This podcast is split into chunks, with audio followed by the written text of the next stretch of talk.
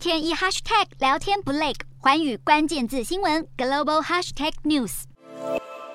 暑假到来，但中国年轻玩家想要趁机大打游戏练功，这个希望却要破灭了。十一号，腾讯游戏公告限玩日历，显示未成年人只能够在公告后的周五、周六和周日晚上的八点到九点之间登入游戏，等于全中国的青少年和儿童整个暑假合计只能够玩游戏二十一个小时。理由是配合国家政策。腾讯还喊出，与其沉迷于游戏，不如呼吸新鲜空气。同时，也高调的回应中国官媒央视去年多次点名报道的游戏账户租卖已经形成了灰色产业链问题，让未成年玩家能够透过租用或是购买经过成年人士实名认证的账号，以规避当局祭出的未成年防沉迷新规。此外，对于游戏时间的严格限制，就算是暑假期间也不松绑。腾讯也指出，去年十到十二月期间，儿童玩腾讯游戏的时间减少近九成，未成年人的游戏销售额也年减七成以上。这些措施影响了腾讯的国内游戏营收。调查发现，超过八成的受访中国家长对孩子玩游戏时间减少很有感。但另一方面，有报告指出，中国游戏产业形势收缩，